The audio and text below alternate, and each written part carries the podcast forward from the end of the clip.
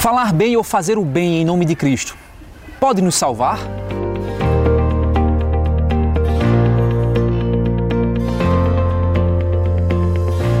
Hoje vamos refletir um pouco em alguns textos para nos fazer compreender se de fato falar bem de Cristo ou até mesmo fazer o bem em nome de Cristo pode produzir salvação em nossas vidas.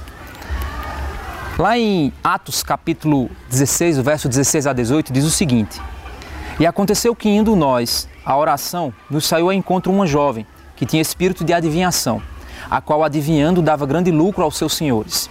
Esta, seguindo a Paulo e a nós, clamava dizendo: Estes homens que nos anunciam o caminho da salvação são servos do Deus Altíssimo. E isto fez ela por muitos dias.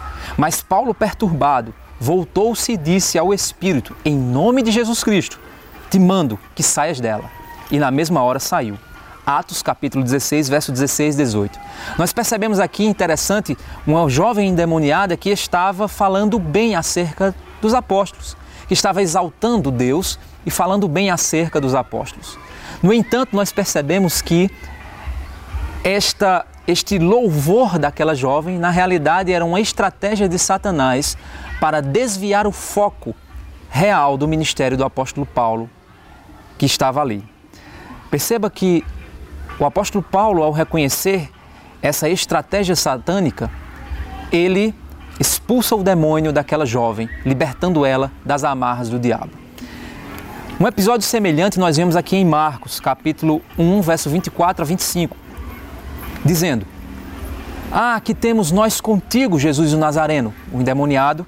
Quando Jesus chegou na sinagoga, o endemoniado disse as seguintes palavras: Vieste destruir-nos, bem sei quem és, o Santo de Deus.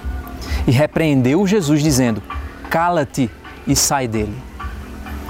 Em Marcos capítulo 1, verso 34, diz a mesma coisa. Jesus ele curou muitas pessoas após chegar naquela sinagoga e naquela cidade e após passar pela casa de Pedro. Mas é em Marcos capítulo 1, 34 que diz o seguinte: E curou muitos que se achavam enfermos de diversas enfermidades, e expulsou muitos demônios, porém não deixava falar os demônios, porque o conheciam. Que interessante, Jesus não permitia que os demônios falassem que ele era Cristo. Mas será que os demônios não poderiam exaltá-lo? Será que os demônios não poderiam de fato serem, quem sabe, pregadores do Evangelho? Jesus não permite que eles falem. Vamos lá para Tiago capítulo 2, verso 19. Quando Tiago diz o seguinte: Você crê que existe um só Deus? Muito bem, até os demônios creem e tremem. O fato de alguém falar bem de Cristo ou fazer o bem em nome de Cristo não é, não é sinal de salvação. Pois nós percebemos aqui que os demônios também exaltavam, não porque eles queriam louvar e adorar a Deus, é óbvio, mas eles queriam desviar o foco de atenção da verdadeira adoração e o foco de atenção da verdadeira mensagem. Levando o foco de atenção para um Jesus milagreiro ou levando o foco de atenção para um apóstolo Paulo dos milagres. Tiago 2,19 nos diz que os demônios creem e até tremem Fato este que acreditar na existência de Deus não te leva à salvação. E então o que é que Jesus nos ensina? Lá em Mateus 7, 21 a 23 diz o seguinte: Nem todo que me diz Senhor, Senhor entrará no reino dos céus, mas aquele que faz a vontade do meu Pai que está nos céus. Muitos me dirão naquele dia: Senhor, Senhor, não profetizamos nós em teu nome? Em teu nome não expulsamos demônios? Em teu nome não fizemos muitas maravilhas? E então lhes direi abertamente: Nunca vos conheci. Apartai-vos de mim, vós que praticais a iniquidade.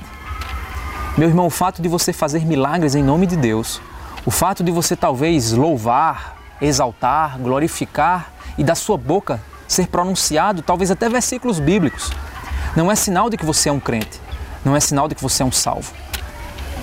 O sinal de você ser um salvo é aquilo que ele diz aqui no texto, Mateus 7, onde até mesmo esses homens diziam: Nós profetizamos, nós fizemos milagres, nós te curamos em teu nome, Senhor. E Jesus diz: Afastai-vos de mim, vós que praticais a iniquidade. E Jesus mesmo ele diz aqui: Nem todo o que me chamar Senhor, Senhor entrará no reino dos céus, mas aquele que faz a vontade do meu Pai. Como fazer a vontade de Deus?